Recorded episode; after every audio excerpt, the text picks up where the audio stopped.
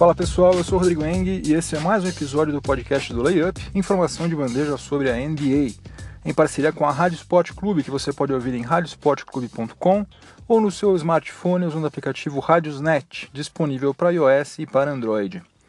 Vamos ao cardápio do episódio de hoje, que aliás é o episódio de número 40. O tempo passou rápido. Aliás, o ano passou rápido, a vida está passando rápido. Mas vamos lá. No primeiro período, eu vou falar sobre a campanha do Golden State Warriors, que não está sendo tão incrível quanto as três anteriores, mas o time comandado pelo técnico Steve Kerr está registrando números inéditos na NBA desde 1988 e vocês vão ficar sabendo quais são esses números. No segundo período, eu vou falar sobre a marca incrível alcançada pelo Rajon Rondo na vitória do New Orleans Pelicans sobre o Brooklyn Nets e por que, que ela é tão incrível assim. No intervalo, como sempre, vamos viajar na nossa máquina do tempo, vamos até o ano de 1979 quando aconteceu o primeiro duelo entre Magic Johnson e Larry Bird, dois dos jogadores que dominaram a NBA ao longo da década de 1980. Depois nós vamos voltar para os dias atuais e no terceiro período falar sobre uma coisa incrível, imprevisível que aconteceu em Chicago, um verdadeiro milagre natalino. Não apenas os brigões Nicola Mirotic e Bob Portis fizeram as pazes, como o Chicago Bulls subiu absurdamente de rendimento desde quando os dois voltaram a atuar juntos, principalmente, na verdade, desde quando Mirotic estreou. E no quarto e último período, nós vamos falar sobre Anthony Bennett. Lembra dele? O número 1 um no draft de 2013. Ainda tem franquia da NBA apostando nele. Tinha um potencial para ser um grande craque, um grande nome na liga e até hoje não emplacou em lugar nenhum, mas tem uma franquia que está indiretamente apostando nele ainda. Vamos descobrir qual é no final desse episódio. Então, chega de delongas, vamos ao que interessa, o podcast do Layup está no ar. No dia em que estou gravando esse episódio aqui, o Golden State Warriors tem uma campanha de 28 vitórias e apenas 7 derrotas. Uma campanha excelente, né? Só que é inferior a todas as campanhas anteriores na chamada Era Kerr, né? Desde quando o Steve Kerr assumiu o comando lá da franquia de Oakland. É, só para a gente recapitular, em 2016 2017, a essa altura, o Golden State Warriors tinha 30 vitórias e apenas 5 derrotas. Em 2015 2016, estava melhor ainda, tinha 33 vitórias e apenas duas derrotas. E em 2014 2015, a primeira temporada do, do Kerr como técnico do Golden State Warriors, a campanha era igual à da temporada passada, estava com 30 vitórias e 5 derrotas. Por outro lado, até agora, o Warriors está registrando um desempenho nos arremessos que somente uma equipe em toda a história da liga alcançou. O time de Oakland tem aproveitamento superior a 50% nos arremessos de quadra, superior a 38% nos arremessos de três pontos e superior a 80% nos lances livres. Somente o Boston Celtics de Larry Bird, Kevin McHale, Dennis Johnson, Danny Ainge, Robert Parrish e o calouro Red Lewis, na temporada 1987-88, conseguiu terminar uh, a fase regular com o números nesses patamares. Agora, a boa notícia para quem não torce pro Golden State Warriors é que naquela temporada, apesar dessa performance histórica, o Boston Celtics não foi campeão. Aliás, o Boston Celtics não chegou nem nas finais. Ele caiu pro Detroit Pistons, perdeu pro Pistons nas finais da Conferência Leste, se não me engano foi por 4 a 2 e nem chegou a disputar as finais da NBA. Então, apesar de ser um ótimo sinal você estar arremessando muito bem, claro, né? Obviamente, fazer cesta é sempre bom, aliás, é essencial, mas fase regular é uma coisa, Playoffs são outra, completamente diferentes. Pode acontecer um milhão de coisas. Alguém pode se machucar, você pode dar o azar de seus principais craques estarem em noites ruins é, duas ou três vezes pode dar o azar do adversário estar tá extremamente motivado, empolgado, abençoado, tudo mais. Pode acontecer um milhão de coisas, então não é garantia de absolutamente nada. Mas de toda maneira é bom a gente ficar de olho porque são números incríveis. Né? Se você for pensar que a NBA está aí desde 1946, já foram formadas sei lá quantas centenas de equipes e somente uma registrou ou números nesses patamares, e agora isso está sendo repetido, é um negócio realmente incrível. É o caso da gente ficar de olho mesmo. Começando o segundo período do podcast do Layup em parceria com a Rádio Sport Clube. E se daqui a 10 anos, ou sei lá, 10, 15 anos, houver ainda o podcast do Layup e ainda houver o quadro Máquina do Tempo, muito provavelmente nós vamos voltar para o dia 27 de dezembro de 2017. Porque o que o Rajon Rondo fez nesse jogo entre New Orleans Pelicans e Brooklyn Nets foi realmente incrível. Foi fantástico. O armador do Pelicans distribuiu 25 assistências na vitória do Pelicans sobre o Nets, algo que nenhum jogador, nenhum único jogador havia conseguido fazer ao longo de todo esse século 21. Na verdade, ninguém tinha conseguido fazer isso desde 1996, quando o Jason Kidd, que na época estava defendendo Dallas Mavericks, Jason Kidd que atualmente é o técnico do Milwaukee Bucks, né, e foi um dos melhores armadores de todos os tempos. Então, desde 1996, quando Jason Kidd também distribuiu 25 assistências, ninguém fazia isso. Um outro detalhe que torna essa marca do Rajon Rondo que, aliás, obviamente é um recorde pessoal dele, né? Porque se ninguém tinha feito isso no século XXI, muito menos ele. Então, essa é uma marca que é um recorde pessoal dele também. É o fato de que ele é o jogador mais velho que conseguiu distribuir pelo menos 25 assistências em toda a história da NBA. Ele vai completar 32 anos em fevereiro. E os outros jogadores mais velhos que tinham conseguido alcançar também essa marca de 25 assistências, tinham 28 anos quando fizeram isso, que foram o John Stockton e o Kevin Johnson. Aliás, o Rondo se tornou apenas o nono jogador em toda a história da liga a alcançar a marca de 25 assistências em uma só partida. E tem mais outros dois detalhes que também valem a pena serem ressaltados. Um que torna o feito ainda mais fantástico e o outro que provavelmente o Rajon Rondo vai preferir omitir quando ele for contar essa história para os seus netos. Vamos começar pela parte boa então. Quem me chamou a atenção para isso foi o Caio Stein, um dos seguidores lá do Layup no Facebook. Se você não segue, siga Layup BR. Ele me chamou a atenção para o fato de que o Rajon Rondo precisou de apenas 30 minutos em quadra para distribuir essas 25 assistências, sendo que os outros oito jogadores que conseguiram fazer isso também, todos os outros oito, precisaram de muito mais tempo.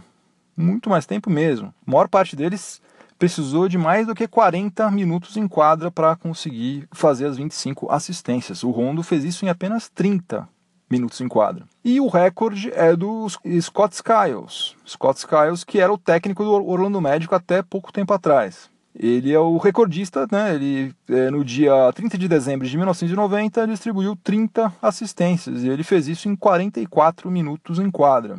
Difícil a gente saber, nunca vamos saber, na verdade, mas se o Rajon Rondo tivesse ficado 44 minutos em quadra, é muito provável que ele tivesse quebrado o recorde do Scott Skiles, né? Porque se ele conseguiu 25 em 30, em 44 minutos de quadra, é muito provável que ele tivesse se tornado o recordista da NBA em o número de assistências distribuídas em uma única partida.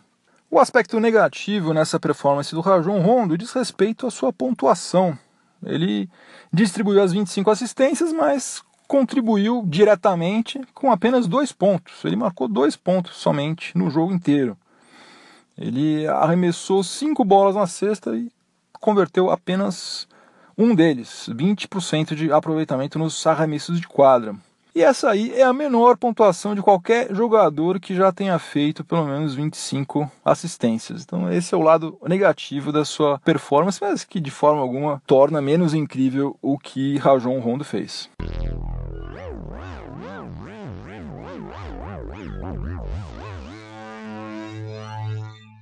No intervalo do podcast do Layup, em parceria com o Rádio Sport Clube, nós vamos, como sempre, pegar a nossa máquina do tempo e dessa vez nós vamos viajar até o dia 28 de dezembro de 1979. Nesse dia aí, dois dos jogadores que iriam dominar a NBA ao longo da década de 1980 se enfrentaram pela primeira vez. Naquele dia, no lendário fórum de Inglewood, o Los Angeles Lakers de Magic Johnson derrotou o Boston Celtics de Larry Bird por 123 a 105. Era a primeira temporada de ambos na NBA. O Magic Johnson tinha 20 anos de idade apenas e foi o cestinha do jogo com 23 pontos. Enquanto o Larry Bird tinha acabado de completar 23 anos e marcou 16 pontos. Entre as finais de 1980 e 1988, o único time que conseguiu ser campeão, além de Lakers e Celtics, foi o Philadelphia 76ers de Moses Malone e Dr. J lá em 1983. Todos os outros títulos foram conquistados ou por Lakers, campeão em 1980, 1982, 1985, 1987 e 1988, aí fica fácil você entender por que, que eu torço pro Lakers, né? Eu sou modinha do Lakers nos anos 80. Ou pelo Celtics, que foi campeão em 1981, 1984 e 1986, que aliás esse time deles em 1986 era um espetáculo, era talvez seja o melhor time de todos os tempos. Ao longo das suas carreiras, considerando-se somente as temporadas regulares, o Magic Johnson e o Larry Bird se enfrentaram ao todo 18 vezes, com 11 vitórias do Magic e 7 vitórias do Larry Bird, com um triplo-duplo para cada jogador. Já nas partidas válidas pelos playoffs, todas em finais, né? Obviamente, porque os dois passaram as suas carreiras inteiras, cada um no seu respectivo time, e cada um dos times pertencia a conferências diferentes, né? O Lakers sempre no oeste e o Celtics sempre no leste. Então todos os confrontos deles é, em playoffs sempre foi em finais. Eles se enfrentaram ao todo é, 19 vezes. Olha só, eles se enfrentaram mais vezes em playoffs do que em fase regular. Com 11 vitórias do Lakers e 8 vitórias do Celtics. O Magic Johnson anotou nessas 19 partidas 4 triplo-duplos e o Larry Bird nunca anotou um triplo-duplo nas finais contra o Magic Johnson. Portanto, no dia 28 de dezembro de 1979, uh, eh, começou a saga dos confrontos, dos duelos entre Larry Bird e Magic Johnson na NBA. Eles já haviam se enfrentado algumas vezes na NCAA, né, no basquete universitário, mas o primeiro confronto entre eles na NBA foi naquela data. E aliás, tem um documentário muito bacana que eu recomendo demais, que se eu não me engano foi lançado em 2010, se chama Magic and Bird, a Courtship of Rivals, que é o, é o título original, que retrata exatamente isso, essa rivalidade absurda que havia entre eles, mesmo antes deles entrarem na NBA, e que perdurou até mais ou menos a metade dos anos 80. Um cara negro, extrovertido, sempre rindo, brincalhão, o outro branco, introspectivo, caladão, cada um é defendendo é, uma franquia de uma conferência distinta, um da costa oeste, outro da costa leste, e dois times que eram rivais, né, rivais históricos. Então tinham todos os ingredientes realmente para que eles se tornassem grandes rivais. Eles assim foram até mais ou menos 1985, quando eles foram contratados os dois pela Converse para fazer uma propaganda daquele tênis Weapon, Converse Weapon, que foi lançado, se eu não me engano, em 85. E aí eles foram meio que obrigados a conviver é, durante uns três dias gravando a propaganda. Eles foram para casa do Larry Bird lá em Indiana e daí o Magic Johnson foi recebido pela mãe do Larry Bird, e, enfim, o clima entre eles é, começou a ficar mais amistoso e daí eles depois se tornaram grandes amigos. Mas enfim, esse documentário é muito bacana, vale muito a pena você assistir, eu recomendo fortemente.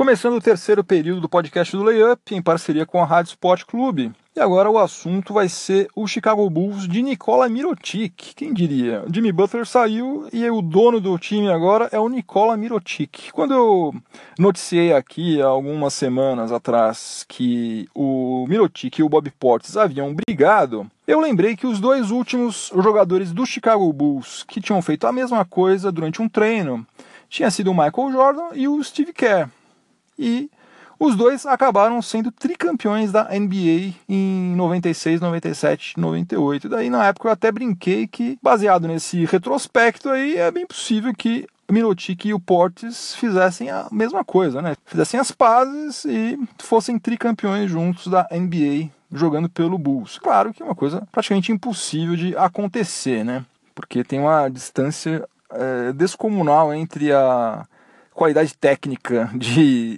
Jordan e Kerry, de Emirotic e Portes, obviamente, né? Uma brincadeira apenas.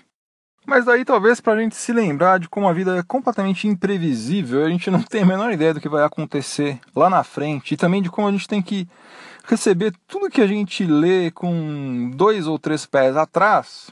Bob Portes e o Nicola Mirotic acabaram fazendo as pazes, algo que estava sendo descartado completamente por qualquer jornalista americano. Estavam todos dizendo que Mirotic não queria jogar mais ao lado do Bob Portes de jeito nenhum. Ele estava até é, é, pensando em abrir mão daquela cláusula que existe no contrato dele, de que ele pode vetar qualquer troca no primeiro ano de contrato. Ele estava disposto, segundo o que estava sendo noticiado, a abrir mão dessa cláusula só para não ter que jogar mais ao lado do Bob Portes. E agora os dois estão se comportando como se eles fossem best friends forever, né? Jogando é, juntos, numa boa, sem nenhum problema, dando risada, tapinha pra cá, tapinha pra lá. Então, verdadeiros amigões do peito.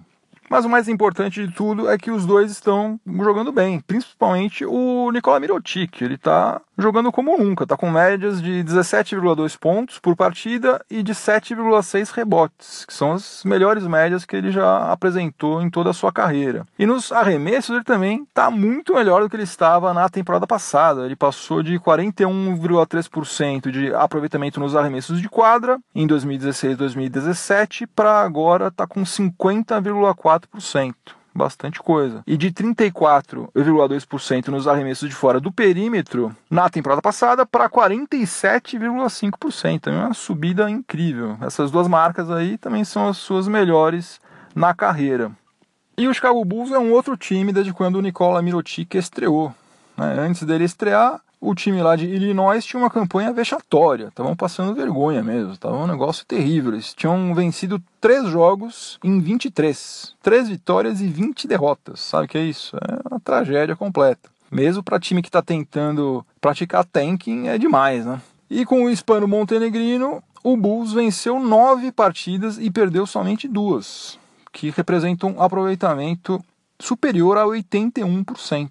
Agora resta saber, né, se esse é o verdadeiro Mirotic, né, que precisou levar um murro no meio da cara para finalmente mostrar do que, que ele é capaz, ou se nós estamos presenciando apenas uma boa fase de um jogador medíocre para os padrões da NBA, né? Fica a grande dúvida. Não sabemos no que acreditar por enquanto. Vamos continuar acompanhando aí no final dessa temporada, talvez a gente consiga chegar a alguma conclusão sobre isso.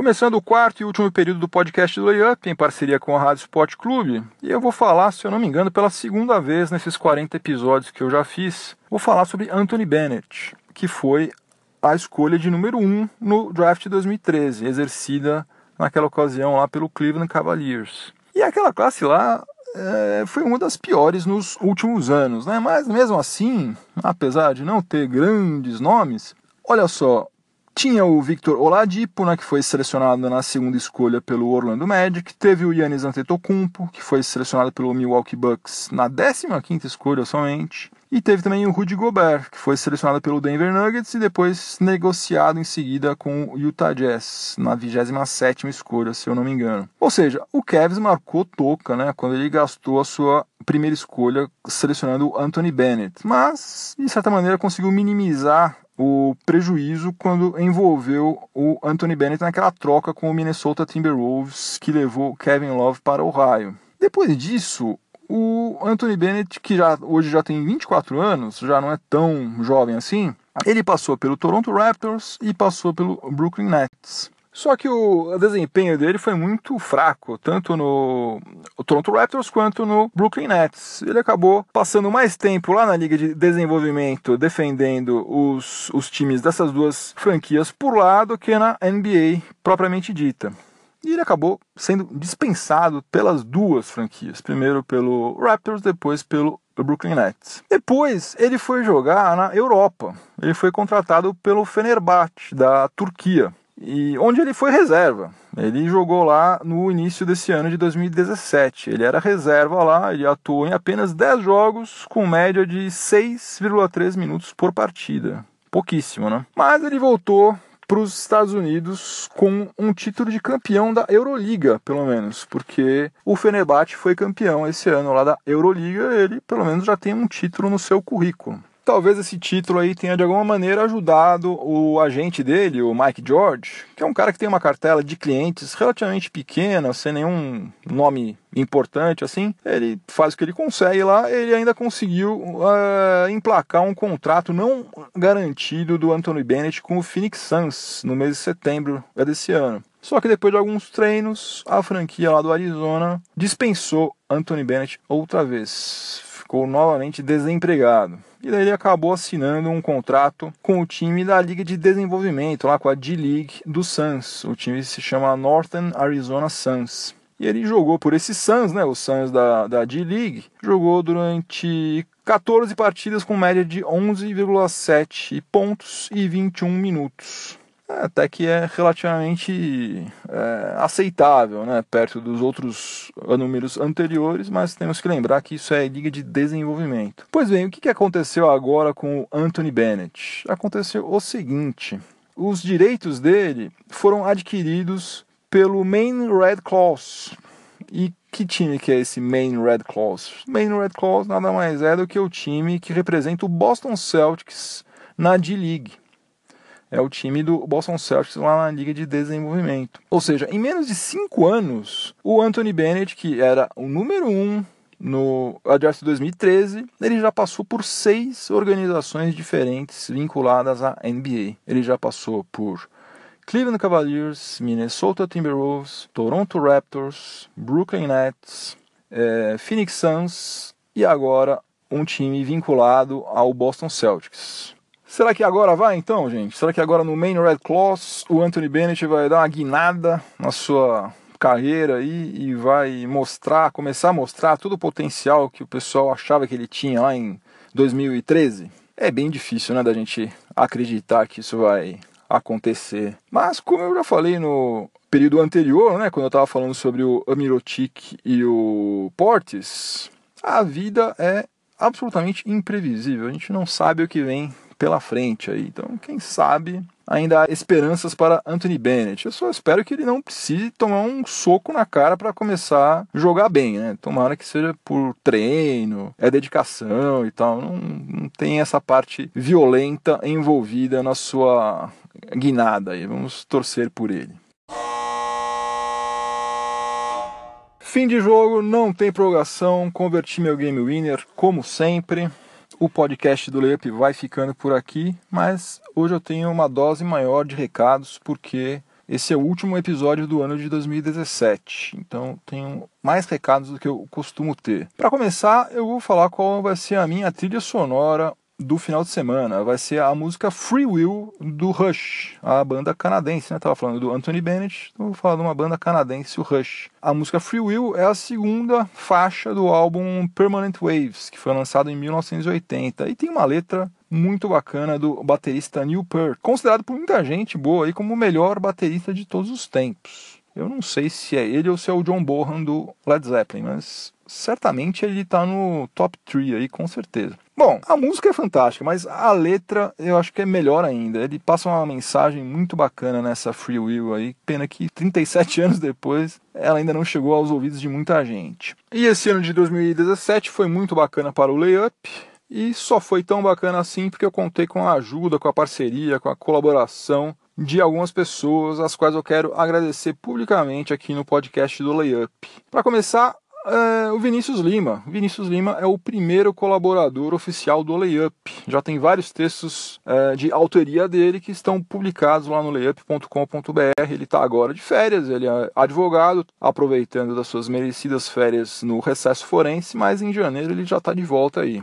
Depois, o Matheus Prá, Matheus Prá lá do perfil Block Party. no Twitter, Block Party com dois T's. Matheus está agora em Toronto, está congelando lá, mas logo logo ele vai ter a oportunidade de assistir o seu San Antonio Spurs ao vivo e em cores lá no, no Air Canada Center. Vai ser legal, hein, Matheus? Matheus e eu, a gente faz diariamente o Block Party, né? Que é um, um prêmio simbólico que é dado para o jogador que deu mais tocos, que fez mais bloqueios na rodada. Então, se você acompanhar lá o Block Party no Twitter ou Layup também, você já vai ficar sabendo todo santo dia qual foi o jogador que mais distribuiu tocos na rodada. Valeu, Matheus. Quem mais? Ah, sim, não posso deixar de agradecer do fundo do coração a oportunidade que Eduardo Bianchi e Bruno Gonçalves, principalmente, né, os dois lá da Rádio Esporte Clube, deram para mim quando eles proporcionaram a minha entrada aqui na rádio para falar sobre NBA. Muito bacana esse espaço aqui. Eu sou eternamente grato a ambos, a todo o pessoal lá que faz a Rádio Esporte Clube. Meu muito obrigado. Também meu muito obrigado ao Ricardo Bulgarelli comentarista lá da ESPN que me concedeu uma entrevista que ficou sensacional. Está publicada lá no layup.com.br, já falei sobre isso antes. Estou reforçando aqui porque vale a pena você ler, ficou sensacional. Buga é um cara totalmente do bem, me atendeu muito bem, toda a atenção do mundo. Nem merecia tanta atenção assim, Buga. Valeu, cara. Você foi sensacional. Cara educado pra caramba. Conhecimento sobre basquete, assim, sem fim manja de NBA, NBB, é, basquete europeu, FIBA. O que você perguntar para ele, ele sabe. E o que é mais legal ainda, que eu acho, é que quando ele não sabe, ele fala: Ó, oh, isso aqui eu não sei. Eu vou checar e depois eu te falo. Ou seja, um cara 100% honesto, transparente. Não quer vender uma imagem de algo que ele não é. Quem mais? Ah, meus parceiros comerciais, né? O Cadum, sim, o grande Cadum da seleção brasileira de basquete, comentarista lá do NBB. O Cadum tem uma agência de viagens, a Cadum Turismo, e ele anuncia lá no site do Layup os seus pacotes. Aliás, tem um pacote, eu não sei se ainda tem vaga, mas tem um pacote muito legal. Se eu pudesse, eu iria com toda certeza agora para Orlando no começo de janeiro.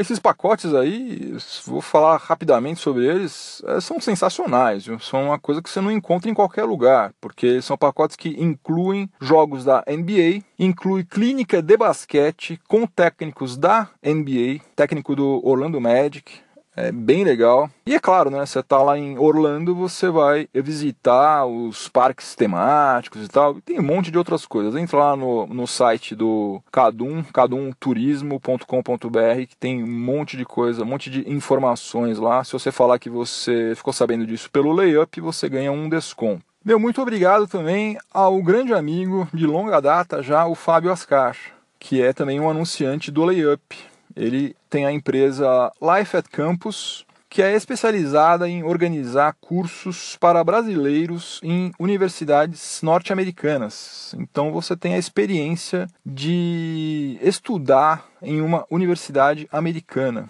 Você tem aulas em português numa universidade norte-americana sobre marketing, empreendedorismo, inovação e vários outros assuntos tudo organizado pelo Fábio Oscar lá no, na Life at Campus. Dá uma entrada no lifeatcampus.com que você vai ter mais informações sobre os cursos que ele organiza. Também tem cursos aqui também, viu? Não é apenas lá fora, ele também está organizando cursos aqui no Brasil.